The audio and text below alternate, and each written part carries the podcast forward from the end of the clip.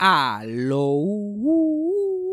Bienvenidos a Eso fue Sarcasmo. Mi nombre es Fabián Castillo. Pasando por aquí para recordarles que nos pueden seguir por Instagram. El Instagram es Fabián Castillo PR.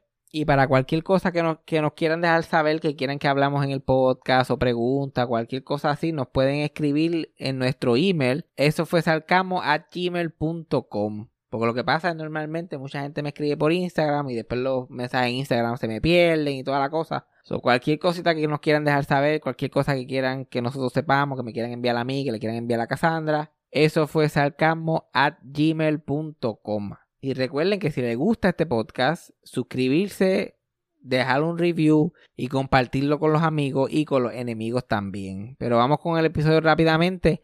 Play the thing.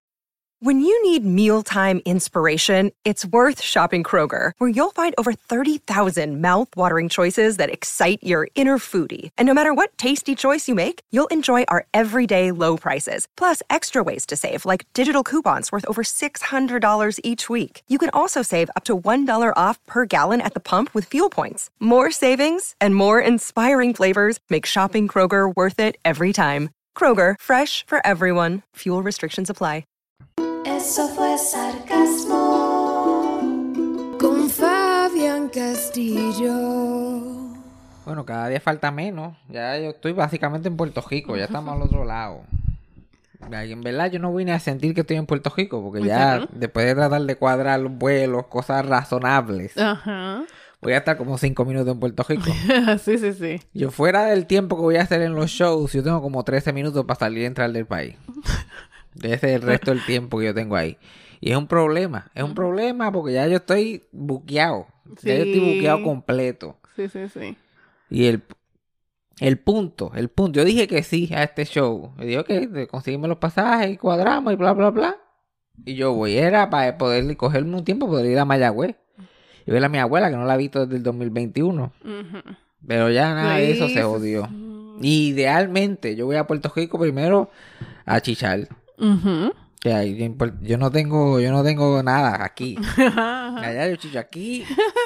Yo creo que yo chiché por última vez. Especialmente las experiencias, la, la única experiencia que tuve no fue tan buena. Ajá. Lo de chichar, ver amistades, ver a la gente de la comedia, me iba a hacer podcast, otras cosas, ver a mi familia, son demasiadas cosas a la vez y nunca me da Sí. tiempo para hacer nada. Nunca me da tiempo para hacer nada. ¿Qué problema? Que tanta gente quiere ver a uno. Ajá.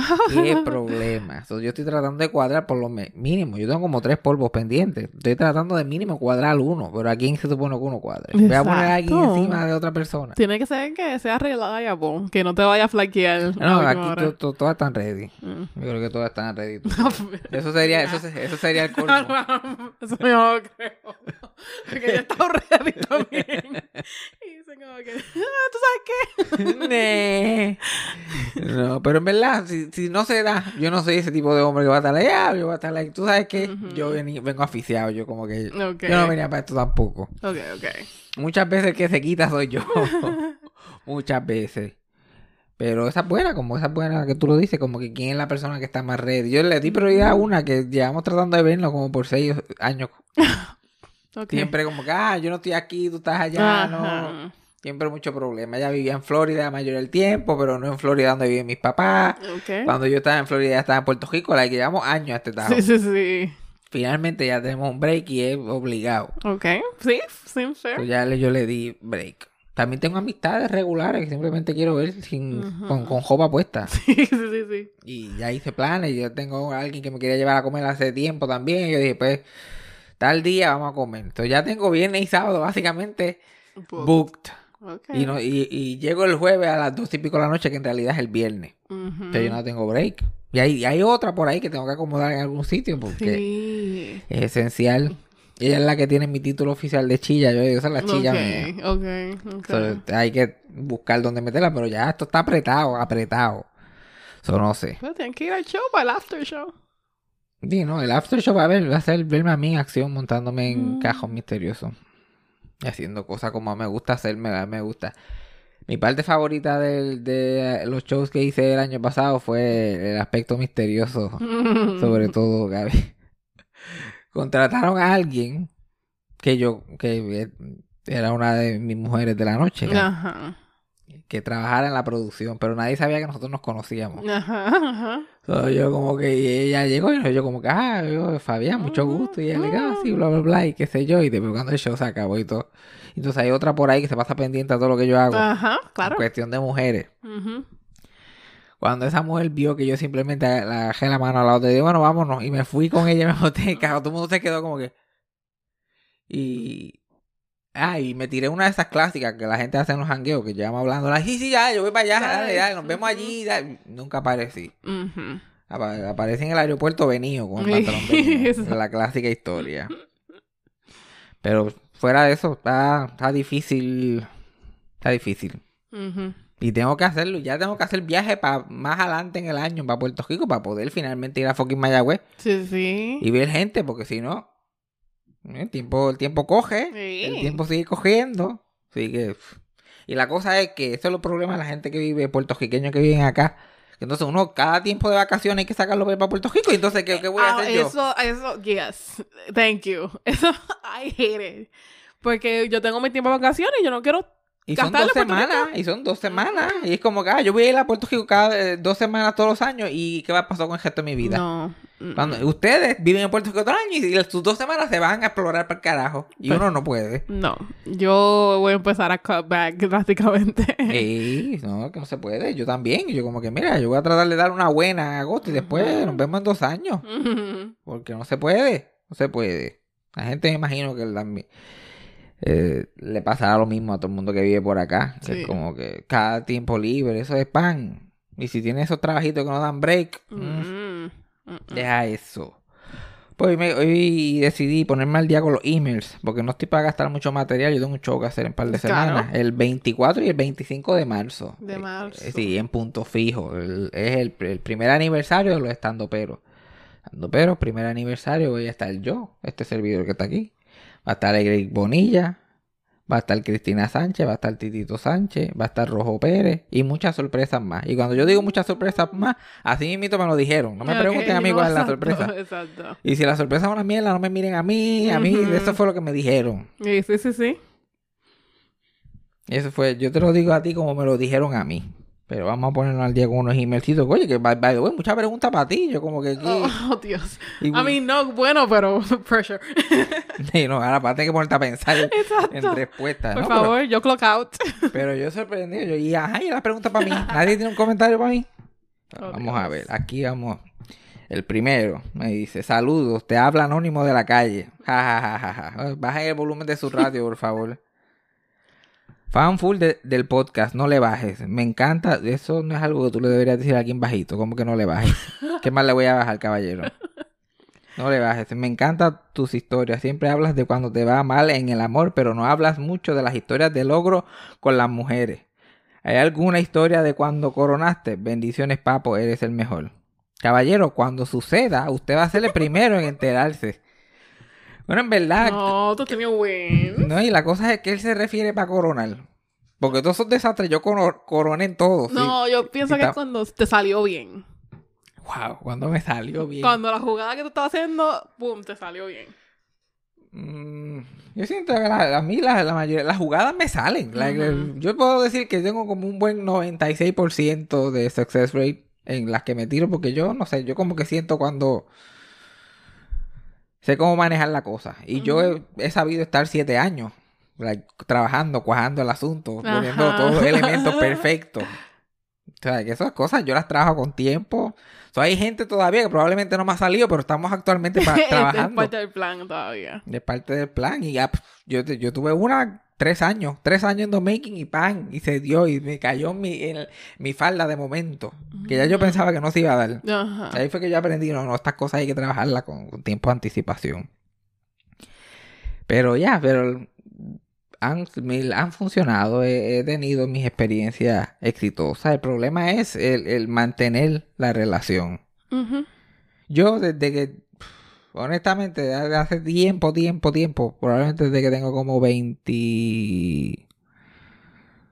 23, 24, qué sé yo. Yo no he tenido una relación romántica que de verdad yo esté 100% involucrado me- emocionalmente. Ok. Yo siempre he tenido esta, teor- esta teoría de que, bueno, yo, yo puedo tener una relación con quien sea, solamente Sí, tengo que tener a esta persona. Sí. Yo me he caído de culo en esto y me he quemado miles de veces. Sí, sí, sí, Yo necesito es un cuerpo ahí, con Y- temperatura. Y, Y eso pasa. no, nos pasa todo. no, no. Y después no. como que, y después todo es disfuncional y nada está funcionando. Y es por eso mismo, porque tú estás en un sitio que tú no quieres estar solamente por whatever. Sí, sí, sí.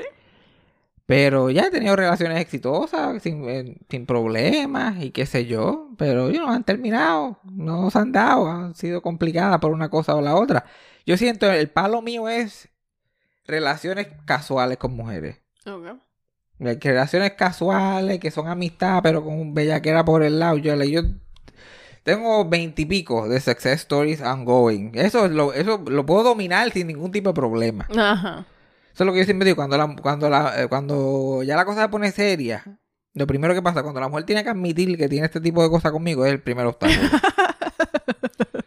Oh, they can acknowledge it. Sí, y el segundo obstáculo es que ahí, que después cuando uno entra más allá de eso, hay que uno se da cuenta pues que los sentimientos no son tan profundos. Mm. Pues como que me caes bien, eres pana, qué sé yo, confiamos en one another y qué sé yo, y bellaqueamos bien. Pero, ¿dónde está el, el- el- no están las mariposas, no está... Ujú. No, no, no, no está nada de eso. Bueno, so- yo no sé, eso es lo que me dicen que pasa. No está nada de eso. So, a la sí, vez sí. que yo trato de entrar, lo que vamos a rob and- se jodió la pendeja. So, he coronado, eh, ha pasado bien. Mira, ya yo, por eso que yo pu- pu- pude haber chichado ya por última vez y yo muero conforme, porque yo he comido ya demasiado bien para lo que yo vine al mundo a hacer. Créeme, yo desde que, desde que tuve esa ex que está ahí en la pared, yo dije, yo ya yo cuadré caja, ya yo cuadré caja. Este es el biggest flex que uno Literal. tiene. que yo no he hablado con ella como en seis meses, pero está enganchada en la pared como Hall of Fame. La Literal. tengo en el Hall of Fame. So, sí, pero las experiencias este, malas son mucho más entretenidas. Pienso yo. Ok, aquí vamos con otra preguntita. Saludos nuevamente, Rey de Carolina. Asumo que él es el Rey de Carolina porque yo, yo voy para Carolina más que cuando voy para el aeropuerto. Pregunta para Fabián. ¿Qué opina de ex luchadores que se convierten en actores? Como The Hulk, John Cena, Hulk Hogan, Batista, etcétera. Pregunta para Cassandra. Si te enamoras de un muchacho que se quiere mudar contigo, ¿le dirías a Fabián que se tiene que ir o le dices al novio que Fabián viene con el paquete? Ok. Entonces yo voy a contestar la mía primero. Eh, ¿Qué pienso de actores como The Rock y esa gente que... Pues yo pienso básicamente que primero ellos son actores ya. De que tú te metes, eso es como la lucha libre, es como que un lado bien random de show business. Eso no es ningún atletismo, eso es un espectáculo. Y tú tienes que hacerte el pendejo ahí, pelear con gente, eso. Yo creo que la mayoría de la gente se meten a, la lucha libre porque le gusta, pero detrás de su mente están como si yo pego, pego bien brutal, hago el crossover. Todo el mundo siempre quiere hacer el crossover. Exacto. Pasa, los músicos, muchos músicos quieren hacer gracioso y hacer stand-up, Ujú. y, y quieren hacer crossover. Muchos stand-up quieren ser rockeros y qué sé yo. Entonces siempre hay ese crossover. Lo que a mí me da gracia de los, de los luchadores específicamente es que ellos tienen el comienzo más awkward de cualquier cosa en, en la industria. Porque si tú eres un actor, pues tú vas a audiciones y te cogen o no te cogen. y- o tú vas a ser músico, tú puedes escribir tu música, tocar tu instrumento, grabarte, ponerlo. No es tan difícil. Antes yo pensaba hacer stand-up comedian, es raro, porque tú tienes que un día simplemente empezar a ir a sitios y a, a hablarle a la gente en sitios que no hay, que no están esperando comedia baja. es bien awkward lo, de, eh, lo del stand-up específicamente, pero lucha, de lucha libre debe ser peor. Yeah. Tú de momento decir eres luchador y hacer esas peleas clandestinas, que haces esas luchas clandestinas y hacerlas pretend, porque en verdad a la hora de la verdad son de embuste. Pero tienes que planearla con otro loco ahí que también que trabaja en un Burger King, pero lucha por el lado. Está. Y yo, yo conocí a uno, luchador, en Sagrado. Y ese hombre era un cringe ambulante.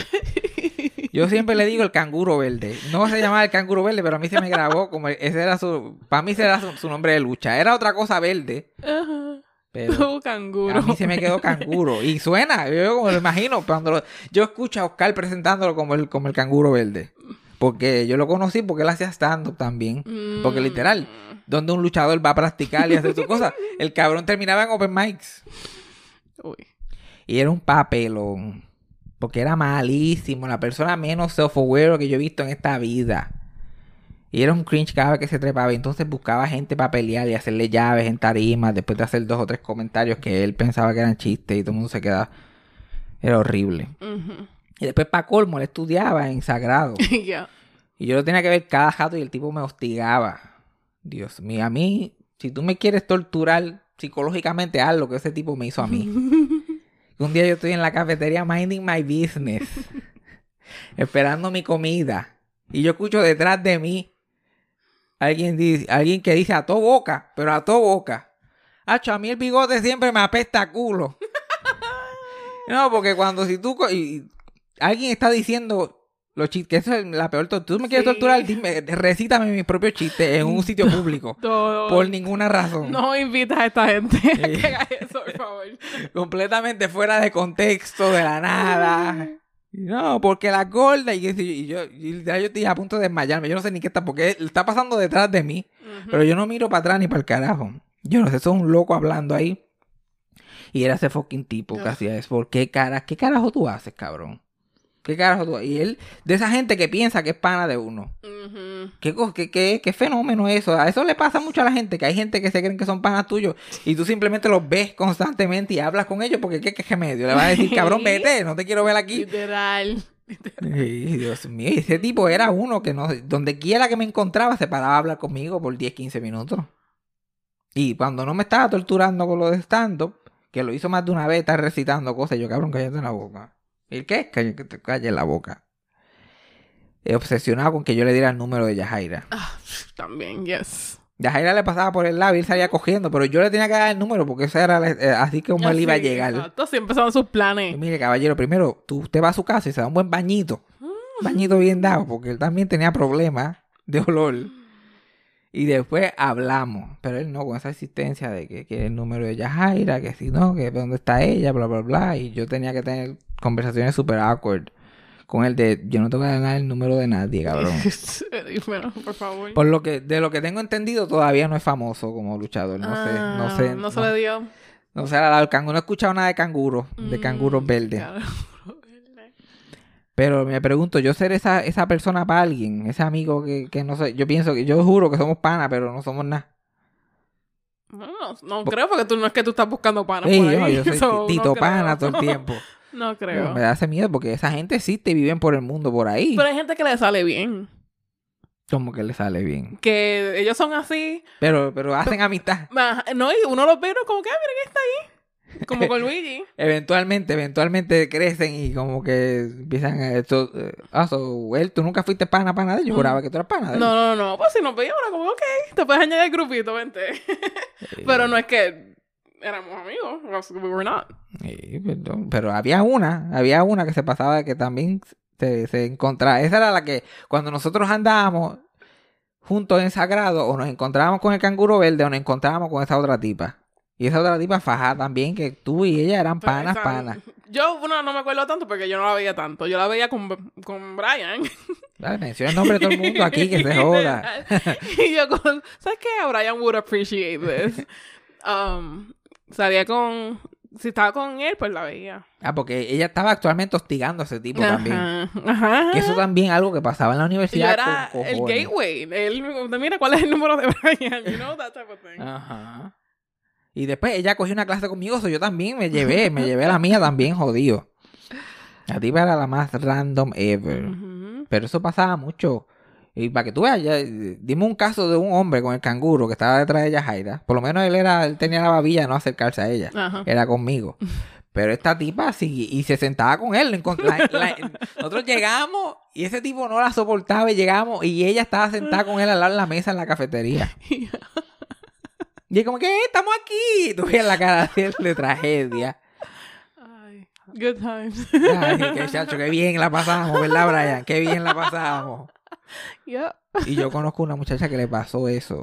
A un nivel mucho más dark. Que yo trataba de hablar con ella y hacer amistad con ella. Y ella siempre tenía un tipo sentado al lado de ella. Que nunca hablaba ni nada. Y resulta que ese tipo simplemente andaba detrás de ella. Todos los días, todos los días. Cuando ella salía de su casa, él estaba parado esperándola para caminarla para la guagua, para llegar a Sagrado, para Uy. coger todas las clases. Se pasaba en los salones afuera mientras... Y yo como que, mira, tú no vas a llamar a nadie, decir nada. Y ella como que, de universidad. Mínimo. ella como que, ay, ¿qué voy a hacer? ¿Qué sé yo? Bla, bla, bla. Tanto estuvo hasta que la preñó. Y ella se jodió. No sé qué más pasó con su Ujú. vida. Eso horrible. Cosas que, cosas que pasan Uy. en el mundo, especialmente en las universidades. Ah, pero ahora la pregunta tuya. Ah, pues, pr- primero que todo, ¿por qué se quiere mudar conmigo? ¿Cuál es, el- ¿Cuál es su situación? Depende de la situación del muchacho. Vamos a suponer que Porque muchacho- eso fue muy aggressive. Que Vamos. se quiere mudar contigo. ¿Cuál es la situación de él? Sí, no, eso como la forma que él lo dijo es como que, ok, ¿por qué tú te quieres mudar conmigo? Pero no, yo me imagino que le está preguntando si ya están a un nivel de su relación de como que Ah. vamos a dar este paso. Vamos a dar este paso. No, yo buscaría otro lugar donde vivir. Yo no creo que puedo formar una, un home en esta apartamento. Literal. Literal. Like, eso es lo que pienso yo. Yo como que si alguno de los dos en algún punto va a dar ese paso con alguien en una relación, ese es el signo de que, ok, vamos a abreviar aquí, porque esto no es ningún, esto no es ningún de eso permanente. Yo no firmé contrato aquí para toda la vida. Es como que, mira, ha sido chévere, pero mira, gonna- voy a hacer esto ahora. Yo, ok, dale. Do Ujú. your thing. Sí, no, porque no, yo siempre decía... Cuando- no es mascota. cuando sí, sí, no. Cuando yo siempre decía en, Sag- en Sagrado que yo iba a terminar en, en el, en el sótano de, de Cassandra, que yo iba a estar en cama mientras ella estaba casada con su hijo y qué sé yo. Pero eso no es el plan de verdad. Eso no es el plan de verdad, eso es vacilón. Yo, primero, porque también, by the way, yo puedo hacer que yo me mude con alguien también.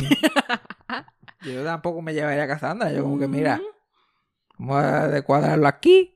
Hacemos un series final y nos mudamos y apagamos las luces como hacen en el final de todo el show y se acabó. Se acabó. Al próximo spin-off. Exacto. Al próximo spin-off.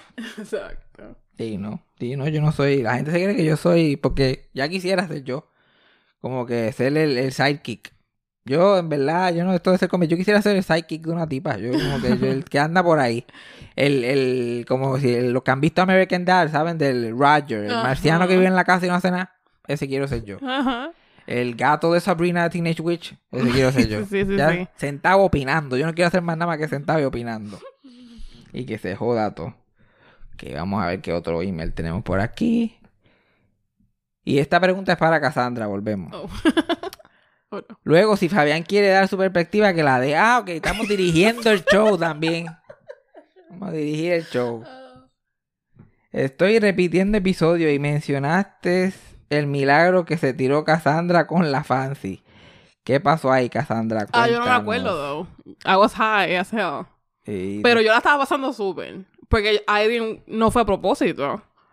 O sea, es que ella no... She didn't- las vibes de nosotros no macharon. sí, los vibes no estaban Mis machando. vibes estaban muy Y silly goofy y los de ella no estaban tan silly Y goofy. Cassandra no, no estaba suficientemente ahí, como que no estaba sobria para disimular. Mm, Esa es la cosa. Tú no estabas disimulando para nada y no hay nada más awkward. Cuando una persona deja de disimular, se nota. Yo...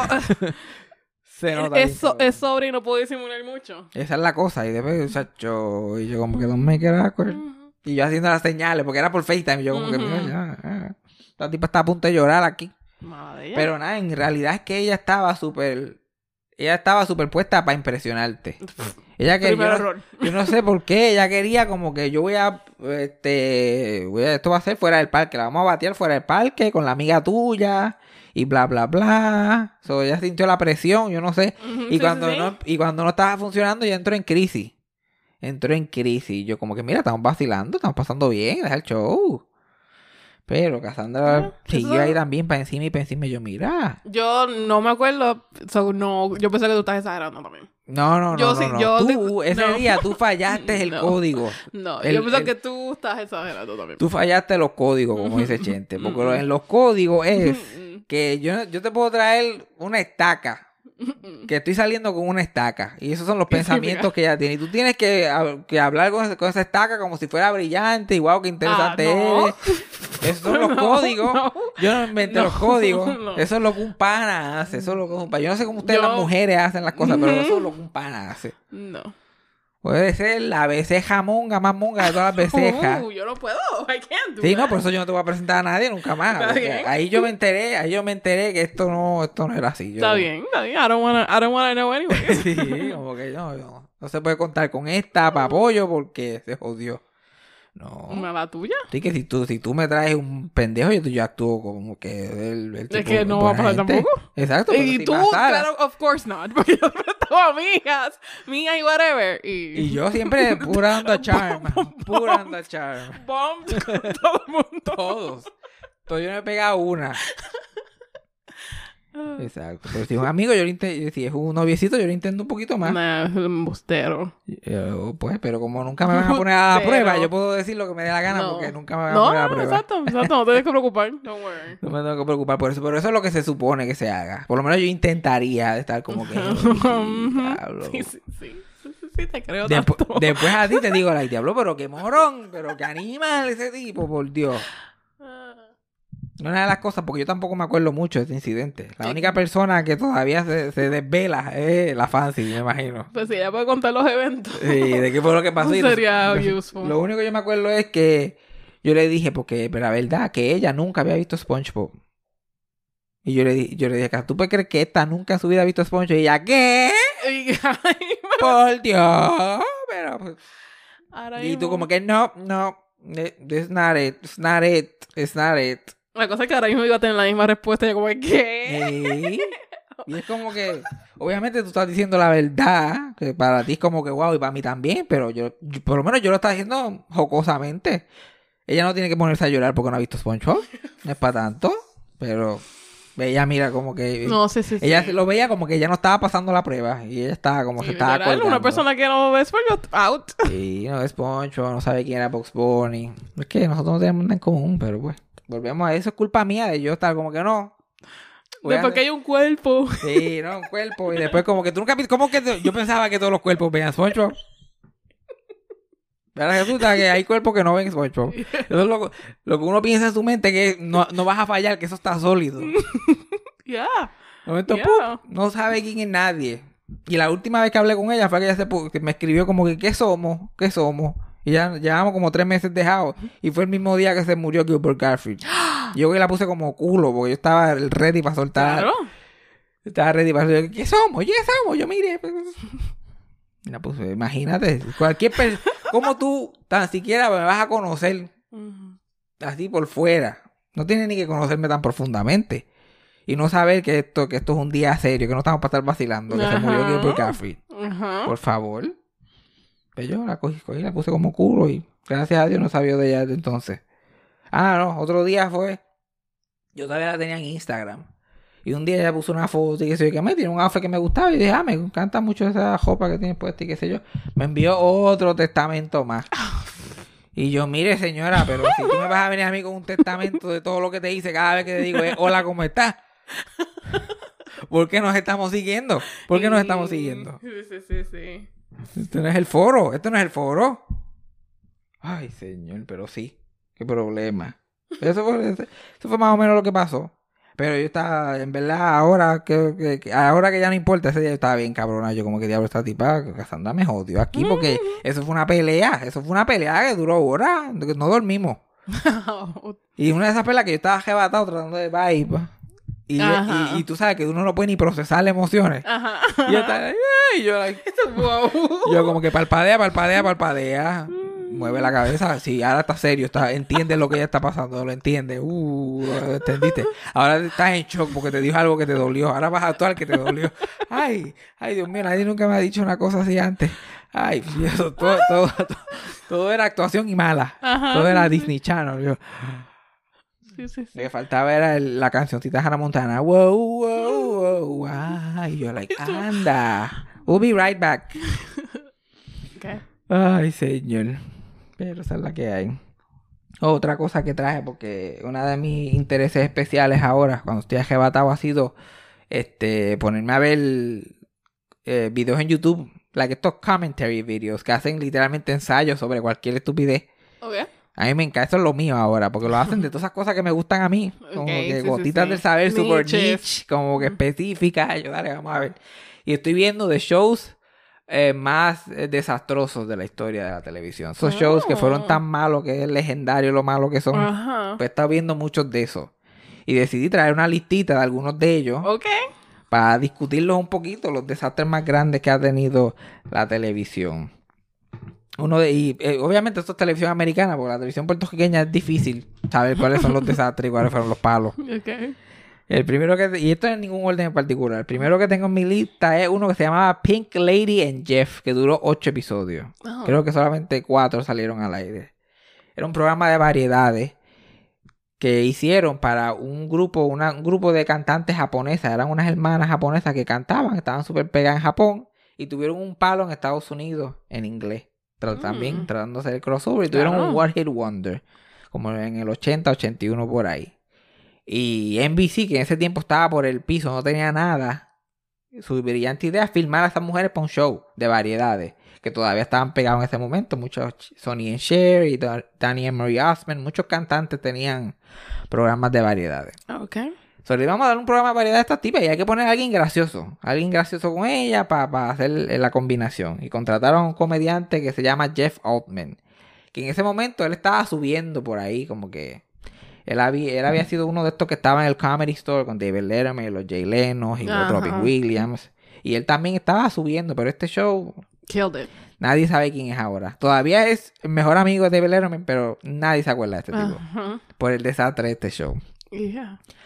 Y, la, y él estaba en un eh, development deal con NBC de que te vamos a dar tu propio sitcom o un- tu propio programa de variedades o tu, ya él tenía un contrato hecho, te vamos a hacer una estrella. Porque ha salido ya en el Tonight Show y todas estas cosas, te vamos a hacer una estrella. Y de momento aparece esta oferta, mira, ¿quieres hacer un programa de variedades con, las con, con Pink Lady, con estas dos tipas? Y él como que no, ¿verdad? No quiero hacer un programa de variedades con dos mujeres japonesas que no conozco. Literal. Y ellos como que, pe, y si cogemos la oferta y te la triplicamos, lo que te estamos, lo que el contrato ya decía que te íbamos a pagar por el show, te lo triplicamos. Y vas a seguir como quieras, un show de variedades. Se va a llamar Pink Lady and Jeff. Y él como que, hay que darle, vamos, vamos a hacer la historia. Porque, ¿sabes? Esa gente de televisión te lo venden. Y esto es para todo en el mundo de entretenimiento. Ellos te tratan como si tú fueras un hermano y esto va a ser un palo y tú eres Sí. parte de la familia y... Dale que estar, de eso él filmó. Y el resto fue historia. Después que habían filmado y todo se había hecho y ya el programa iba a entrar a producción, un detalle llega a como que la atención de NBC y de Jeff Altman que las muchachas de Pink Lady, ninguna de las dos sabía inglés. Nada, ni una sola palabra Oh. que habían solamente eh, cantado la canción fonéticamente. Y como era una sola canción, pues pudieron ensayarla lo suficiente para que se escuchara natural. Pero ahora tenían que hacer un programa de variedades toda la semana. Y tenían que escribir en los cue cards fonéticamente en inglés para que ellos pudieran hablar. So, ellas estaban haciendo un show que no entendían, que no sabían qué estaban haciendo, solamente leyendo y tratando de, de hacer ese show. Y después resulta, se formó una pelea de cómo se iba a llamar el, el show, porque no, ellas no querían compartir el nombre con él. So, el, el, el compromise que pudieron hacer fue que en algunos anuncios se iba a llamar Pink Lady y en otros se iba a llamar Pink Lady and Jeff. Oh. So, confundir completamente la audiencia de cómo se llama el show. En algunos sitios le dicen, oh, se llama Pink Lady, en otros sitios se llama Pink Lady and Jeff. Cuando ya sabían que este programa iba eh, por el. Antes que estrenaran, ya este programa va para el zafacón, pero grande. Y se estaban gastando millones y millones. Porque esos programas de variedad ya estaban caritos. Deciden traer los guest stars más grandes que se puedan traer. Of course. Vamos a pagar un montón de chavos al que lo pida, al que quiera aparecer para tratar de subir esto. No funcionó. Ah, un detallito chévere del show. El show era, hacían sketches, cantaban canciones, todas canciones que ellas no sabían, que tenían que aprenderse en inglés, que no se entendía casi, porque si lo leían fonéticamente no había suficiente tiempo para de verdad saber. So, tú tenías que escucharlo tres y cuatro veces para maybe entender qué canción era. Y al final del show, el gran concepto que el productor tuvo para decir buenas noches y qué sé yo, es que al final de todos los episodios, Jeff y las dos muchachas se metían en un jacuzzi. Como que buenas noches, gracias por venir, este fue fulanito de tal, gracias. Y se metían en un jacuzzi y bailaban. Duró cuatro episodios. Fue un desastre, fue cancelado. Ese tipo no ha vuelto a trabajar en televisión desde entonces. Wow. Y cómo tú te levantas todos los días 40 años después sabiendo que tú fuiste como que alguien que iba a tener una carrera súper grande. Y después se descojonó. Ay, las Pink Ladies esas solamente son conocidas ahora por ese show. Nadie realmente se acuerda de la canción que ellos tenían pegada y todo eso. Ahora es La fama de ellos tres es como que ellos hicieron este ajo con culo una vez Ajá, en ajá, este televisión nacional. Ajá, ese es su gran nivel de fama. Otro es que duró solamente un episodio. Técnicamente dos, pero ya tú verás cuál fue el segundo episodio. Era un game show que salió al aire el 20 de enero de 1961, el mismo día de la inauguración de John F. Kennedy, que era hecho por el hosteado por Jackie Gleason, que él es famoso por el sitcom The Honeymooners, que siempre decía que le iba a meter un puño a la esposa y mandarla a la luna, sea, esas cositas que ahora serían espectaculares. Pero él había hecho un show de variedades, con eso había empezado. Los Honeymooners era un sketch en el show. Ese sketch pegó, eventualmente lo hizo un show de media hora por un tiempo y después volvió al show de variedades. Y había firmado un contrato con, con CBS de muchos años que le daba el break a él de seguir cambiando de formato para no aburrirse.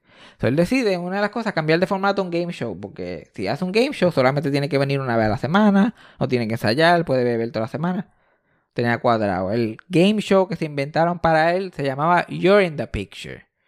Y era donde eh, celebridades com- competían metiendo su cabeza por un cartón dibujado como en la foto. Ujú. Esta foto que la gente se sacan que es como que una nena en la playa, pero ellos meten la cabeza y se convierten en la nena en la playa. yeah, yeah. Pues ellos metían la cabeza por ahí y hacían preguntas que Jackie Gleason iba contestando y qué sé yo, y tenían que ir adivinando cuál era la foto. Salió un solo episodio de este show. Y, ah, como un fun fact de esto, Johnny Carson, el host del Tonight Show por muchos años, antes de ser famoso, él fue conseguido para uno de las celebridades, porque era un comediante de por ahí Yeah. joven. Y él hizo el ensayo. Como que hicieron un run through para ver cómo iba a funcionar todo y las cámaras y todo. Y nunca volvió. Like, él sabía que esto iba a ser un desastre. Él hizo el ensayo, después hicieron un break para después volver al aire. Nunca volvió. Tuvieron que coger a otra persona random. Él se lo huelió. Pero el programa fue un desastre que fue criticado toda la semana. Ese fue el chiste de la semana. En, un- en una época todavía la televisión era joven, que no había, la gente se conformaba con cualquier cosa. Sí, sí, sí. Todavía era nuevo, pero un te- así de malo fue que la gente en esa época estaba like, que eso fue una mierda. Y en la próxima semana, Jackie Gleason se sentía tan mal que el otro episodio en la próxima semana era él sentado en un sitio, un espacio negro, sentado en una silla, en un estudio vacío, pidiendo disculpas públicas por el episodio de la semana pasada. Pero, ¿qué fue lo que pasó? El, que el programa fue bien malo. Yeah. Fue así de malo que él sintió la necesidad de Mm. pedir disculpas y explicar de que él, como que él tenía que decir, mira, yo también sé que fue un desastre, yo en verdad no quería, hacer- como rápido, se- justificándose para tratar de salvar cara. Y tuvo una hora pelando el show y pelando el, el auspiciador que había, le había dado esa idea para el show. Y después de eso, pues, obviamente lo votaron y, y tuvo que pagar una, le tuvo que devolver los chavos al sponsor del año y todo. Sí, sí, sí. Pero fue tan y tan malo y la gente estaba hablando tan mal de eso que él tuvo, él sintió la necesidad de pararse una hora y, y hacer un monólogo. Básicamente hizo un podcast de lo malo que estuvo y todas las cosas. Voy a ver. Ah, otro show que este también es un caso parecido es el show de Chevy Chase. Chevy Chase Show. Que él es famoso por sus controversias y sus problemas que tiene con todo el mundo. Cuando él, su peak fue como del 75 al 87, 88 por ahí. Hace todas estas películas y es el- la estrella número uno del cine en comedia. Pero eventualmente él deja de dar gracias porque sus chistes son como que limitados. Y él no puede hacer mucho que no sean esas películas que él hace. Y la fiebre de Chevy empieza a bajar. Y todas sus películas empiezan a fracasar. Y para ese mismo tiempo, pues Johnny Carson se está retirando del Tonight Show y todos los otros canales están buscando para poner late night shows en su, en su- porque ahora hay, hay break para competir. Antes no se podía competir, ahora que Johnny Carson no está, se puede competir. Maybe a ser el número uno nuevo. Eh, Jay Leno se acomodó en el Tonight Show. David Letterman se muda para CBS. Y Fox llama a Dolly Parton para hacer un late night show con ella. Y ella dice que no, que no está interesada. Que, oye, pero no han pensado darle uno a Chevy Chase. Él es gracioso. Y solamente con eso, Fox le ofreció un contrato a Chevy Chase para hostear su propio programa de late night. Tipo que Ah. nunca había entrevistado a nadie narcisista, no puede tener una conversación coherente con ninguna persona. Le dijeron, mira, ¿quieres tu propio show? Y él, como no tenía nada pasando en ese momento, dijo que sí.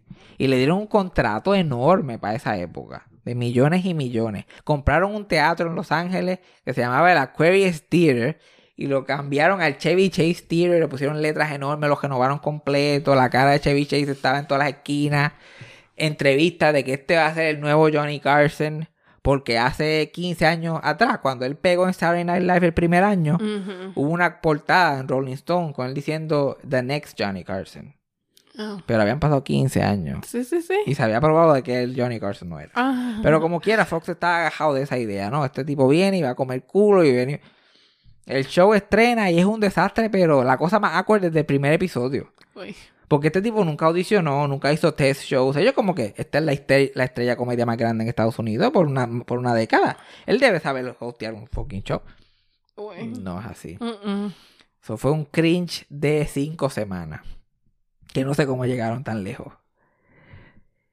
Y después de eso, eh, fue tan mala la recepción de ese show. Y ese show salió una semana después que Letterman debutó en CBS. Y una semana antes que Conan empezara en Late Night. Ok. Eso fue de todos esos shows, fue el único que no lo logró de, de Ujú, ese sí, mes. literal.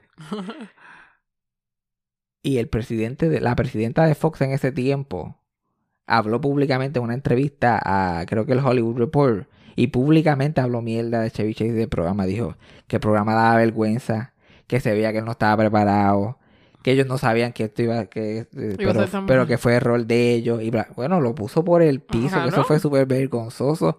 Y el programa fue cancelado. Y, y ese, y las letras esas del Chevy Chase tuvieron que sacar todo ese papelón. ¿Sabes? Like, cuando tú tiras un programa de eso, tú estás haciendo una inversión para que esta persona esté 20 años ahí mínimo. Y el tipo no estuvo ni 5 semanas. Eh, Pues Y nunca se recuperó de eso. Nunca. Él desapareció del- de la televisión y del cine por unos buenos... Bueno, eso fue en el 93. Y en el 2009 fue que él vino a aparecer otra vez en Community. no, pff, Haciendo algo. Pero le tuvieron que pagar como 8 millones de pesos para romper el contrato. Ellos le dieron 8 Mm. millones de pesos para, mira, desaparecete de mi vista. No te quiero ver más aquí. De- y él, para contestar en su entrevista, que obviamente era embuste, él empezó a decir que no lo estaban dejando improvisar en el show. Y yo, la primera persona que no puede improvisar en un talk show. El primero. ¿Cómo tú no puedes improvisar si estás ahí para...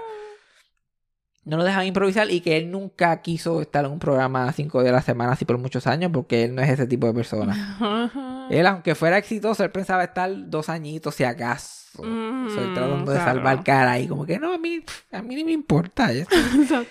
Y que el talk show format era muy limitante. Era muy limitante para sus talentos. Dile eso a Jimmy Fallon que todos sus talentos los usan en un fucking... en El ahí donde más, ahí donde más talento, ahí donde necesitas todo el talento del mundo. Literal. Estás todos los días en televisión. Y te puede No. entretener, claro. No, pero sus talentos eran muy limitantes. sí, sí, sí, sí, sí. Desastre total, pobre Chevy Chase. Legendario. Otro show que también he estado viendo es un show que se llamaba Manimal. Que estrenó, que duró como siete episodios también.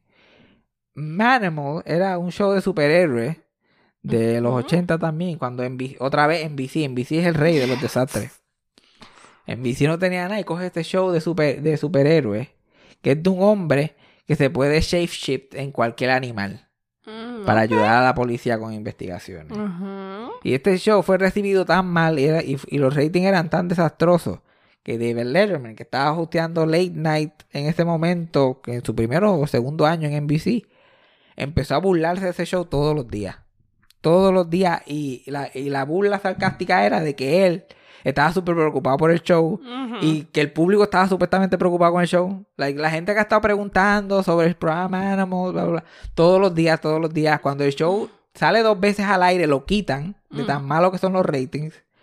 Él empieza a hacer una campaña de qué pasó con llama- like, en el show llamando a la oficina de NBC. Yo, mira qué pasó con Ma-?" uno detrás del otro. Cuando finalmente anuncian que el show fue cancelado, que es casi un año después en mayo. El show simplemente desapareció del aire. Y después, ma- oh, by the way, ese show no vuelve. no más. vuelve. David Letterman hizo una parodia de los Back to School Specials de esa época. Que se llamaba They Took My Show Away. que era que un niño aprende lo que es cuando su programa favorito lo cancelan. Y él como, ah, estoy bien emocionado. El nene está, literal, todo como esos especiales de droga. El nene está pintando. Y él, ah, Timmy, ¿qué tú estás pintando? Él, "Ah, mi- estoy pintando un dibujo de mi, de mi programa favorito, Manimal. Y tú ves a Timmy como que, diablo, él no sabe. Como que, es como se murió mi abuelito, Todd, sí, sí, pero del show. Y al final el nene se va cogiendo por un parque y se esconde llorando y debe leerme para donde él y da un speech bien full house, como que mira, como que Mánamo puede tener otra vida, como que en repeticiones. Y mira lo que tengo aquí, era el, el TV Guide Fall Schedule, que ahí era donde la gente se enteraba. Y mira, puede ser que el próximo Mamo, este, Mánamo esté aquí. Y él una celebración y todo.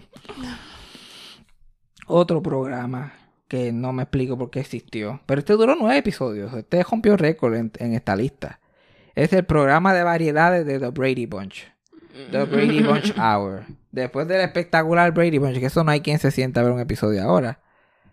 Hacen un programa de variedades con esa, con, con esa familia. Que no son ni familia, ¿verdad? Eran actores. Ajá, actores, actores. So, el programa se convierte en que supuestamente ellos fueron contratados para los personajes de The Brady Bunch fueron contratados para hostear un show de variedades y se mudaron para Los Ángeles. So, el pro- Ok. so, era un programa de variedades, pero también tenía elementos de show within a show. Ajá. Te enseñaban ellos en su casa, preparándose para el show, y te enseñaban ellos en el show. Y todas las canciones eran de disco, porque el productor del programa estaba que se caía de culo que el disco era el trap, eso venía, para eso iba, se iba a quedar. Sí, sí. So, simplemente muchos sketches que como que, ¿para qué tú quieres ver tu familia favorita de sitcom si están en sketches haciendo de otra gente? Tú estás viendo a, a Maureen McCormick, la actriz, haciendo de, de Marsha Brady, haciendo de una azafata en un avión. Y después, bailando el electro boogie, whatever estaban haciendo con esa ropa horrible y los pantalones campanas. Ay, contrataron a Rip Taylor, que es un comediante malísimo. Yo siempre, yo siempre tenía un soft spot para él, pero era malísimo. Ok, ok. Lo contrataron como el vecino. Y el, el, él era el wacky neighbor que siempre se metía en los bailes también. El cabrón no sabía bailar. Era un desastre. Si tú quieres un día, estás bien arrebatadito, búscate The Brady Bunch Hour y just siéntate a ver eso. Ese desastre unfold. Ahí el último que cogí que puse en mi lista, que es el más que he estado fascinado, como que viendo cosas y videos. Y lo vi por primera vez porque estos episodios estaban completamente desaparecidos de este show. Salió, vino a- este show fue en el 86, vino a salir en DVD en el 2019 Yep. y hace como un par de semanas atrás lo pusieron en YouTube. Eso fue que yo por primera vez lo pude ver. Es un show que se llama Life with Lucy. Y en 1986, cuando Lucio Ball tenía 75 años, decide volver a la televisión una vez más. Ella había tenido I Love Lucy, que todavía es un programa súper exitoso. Le- leí los otros días que todavía genera 20 millones de dólares en dinero, en repeticiones y cosas. Cuando ese programa se acaba, ella sigue con The Lucy Show, cuando se divorcia de Desi Arnaz y sigue ella sola. Y corrido se acaba The Lucy Show y ella empieza un programa que se llama Here's Lucy, básicamente con el mismo personaje de Lucy. Era el mismo personaje, pero no era el mismo personaje. La, met- eh, la metían en otra situación y le cambiaban el apellido. Ok. Ella tuvo del 51 al 74. Cuando ella ya tenía ses- 61 o 62. Y pues se retira. Después de 24 años en la televisión. Son más que suficientes haciendo sitcoms. Se retira, pasan unos años. Ella estaba casada con, su- con un segundo esposo que era mucho más joven que ella y estaba por el billete nada más. Y él la convence a que vuelva a la televisión. Porque lo que estaba ofreciendo ABC, que esta vez era la gente que estaban ofreciendo el programa, era una cosa ridícula para que ella volviera a la televisión. E Hiciera otro sitcom. Y no tenía que hacer piloto ni libreto de prueba. Es como que tú a Hank and Fine nos Ujú. vamos. 22 Ok. episodios garantizados. Porque tú eres Lucio Ball. ¿Cómo, ¿Cómo tú vas a fallar? Nunca has fallado en tu vida. Todos tus shows han sido exitosos. So ella cogió y llamó al equipo, y llamó al gang back together. Que el actor que tenía que le estaba haciendo support después de Desi Arnaz, que tenía 81 años. Los escritores que tenían 78 y 79 cada uno. Los técnicos, el tipo de sonido no escuchaba ya, pero ella lo quería contratar también. So, juntaron a todos estos viejos y le dijeron, haz un show para 1986. Y ellos lo que hacen es un show de los 50. Y peor, porque por lo menos I Love Lucy se puede ver, este show no hay quien lo vea. Y lo que no, también la gente no tomó en consideración es que Lucio Ball tenía 75 años, su comedia era mayormente física. Oh, Ella yeah. tenía 75 años y se- se veía su completo 75 años. Sí, sí, sí. Y hasta un poquito más porque su cara sabía de jetío y todas las cosas. Cuando ella estaba en Love Lucy era bien cute, como que Ricky, Ricky", pero había fumado tres paquetes de cigarrillos al día por 50 y pico de años. Hablaba así. Ah, "Wah, I wanna go to the show. No, no funcionaba, no estaba funcionando muy bien. Y en el primer episodio se dieron cuenta del error porque había una parte que ella tenía que estas escaleras que, que como que tienen la juega esa para joder Ajá. en la biblioteca. Ella se iba a rodar en esa escalera trepada hasta donde el otro viejo que tenía ochenta y pico de años y este crush su nariz. Ese era el chiste que le iba a crushar la nariz. Cuando ustedes son jóvenes, pues, ah, vacilón, comedia física. Cuando son dos viejitos, chochos, Yeah. literalmente el público hace ¡Ah! Like, el público pensó que se jodió, que acaban de ver un desastre. Y ahí los escritores y los productores se dieron cuenta, diablo, esto no, esto no va a funcionar, porque esta tipa todo lo que hace es físico y esta gente le tiene miedo que se caiga. La pobre señora. Claro. So, el show fue desastroso. Ay, eso sí, la- y como era ella también, la aplaudían por todo. Tú ves ese show, ellas la, la aplauden por literalmente caminar de un lado al otro. El público, ¡eh! Como que mírala, mírala, que hay caminando, qué chévere. Uy. Uno, uno de los chistes que me acuerdo es como que en una ya estaba buscando algo entre cajas que se había acabado de mudar. Y ella como, ah, está aquí. Y hace como los pejos, eso, como esos pejos que apuntan. Like un beat físico de ella simplemente apuntar como, el- como un pejo. Eso se quería caer allí porque ella pudo hacer ese chiste. Era más un, eh, mira, lo hiciste. Yeah. Yay, mírala a ella. Duró. Hicieron, creo que 10 episodios o algo así, y solamente 7 salieron al aire. Y fue la primera vez que a ella la cancelaron. Y Bueno, a- pues, antes, antes de cancelarla, la pelaron, la pelaron. Bueno, alguien, uno de los críticos dijo, si este nuevo programa de Lucio Ball hubiera sido un velorio, yo hubiera pedido que la caja estuviera cejada. Y a ella la mandó en una depresión Sí. que dicen que nunca se recuperó. Porque el problema en su carrera fue que de, de I Love Lucy en adelante, que todo el mundo quería ver Lucy, el personaje. Todo el mundo quería ver Lucy, no querían que ella hiciera más nada. Por lo menos eso era lo que ella tenía en su mente. Y finalmente ya no la querían ni como Lucy. Y ella era adicta a trabajar. Entonces, ella lo que quería era trabajar. Y aunque ella estaba convencida de que no podía lograr lo que había logrado, el careculo del esposo, por ganarse par de pesos, la puso en esa posición y la mandó a una depresión que dos o tres años después se murió. Sin salir públicamente. Y el show lo cancelaron, creo que un jueves. El lunes, Desi Arnett, su ex esposo y alguien que ya se mantuvo close a él toda la vida, se murió. No. Y el, mi- miércoles, eh, a Washington anunció que ya se había ganado el Kennedy Center Honors. Y en yo no sé cuántas semanas iba a volar a Washington para hacerle un tributo y todas estas cosas. Y ya estaba tan descojonada eh, psicológicamente con todas esas cosas a la vez. Lo que le acaban de decir, tú eres una mierda, no te queremos ver. Esta persona que estuviste toda tu vida con él se murió y ahora como que te vamos a celebrar porque eres la mejor. Y como que, espérate, ¿en qué quedamos? Ujú. Y dicen que ella estaba tan y tan bojacha en ese fucking Kennedy Center Honors, que lo pueden ver en YouTube, que ella ni se acuerda, el otro día ni se acordaba. Así de emo- jodida emocionalmente estaba, sobre todo lo- el momento. Y el show tiene como que ella todavía podía hacer cosas, pero definitivamente ese concepto wacky. eh, Mira, ella, el, show de ella lo pusieron los sábados a las 8 de la noche. Y los protagonistas eran dos viejos chochos. Ujú. En el otro lado, los sábados a las 8 de la noche, estaban dando The Golden Girls, que estaba en su primera temporada, siendo un palo. Y es como que estamos viendo personas mayores haciendo cosas mucho más interesantes, mucho más real, más current a los tiempos en los Golden Girls, comparado con estos otros dos viejos que quieren hacer esta mierda que se hacía en los 40, en los 50, que no, ya no funcionaba. Y en el otro lado, CBS, para competir, puso dos repeticiones de I Love Lucy los sábados a las 8 de la noche. Eso era, podías ver gente vieja haciendo un programa hip y cómico en un lado, o, a- o Lucio Ball en su peak, en el mejor programa que ella hizo, en otro lado. o ver a Lucio para vieja chocha haciendo un show que no está bueno. Fue. So, la decisión fue bien fácil para el público. Sí, sí, sí. Y bendito, ya nu- nunca. Y lo más irónico de ese fucking show es el team song. Que me lo sé de memoria. Porque ese team song yo lo cantaba cuando yo caminaba por Santurce a las 3 y 4 de la mañana. Casi siempre para el pueblo de Ciudadela a comprar este, nachos y queso. Claro. Yo cantaba esta canción para asustar a gente, para que no me asaltaran. Y un programa que no duró, el único programa que fracasó, y es mayormente por su edad y por no cambiar de estilo, el Team Song decía: Every day I'm better than I ever was before. Every day I'm loving, living more and more.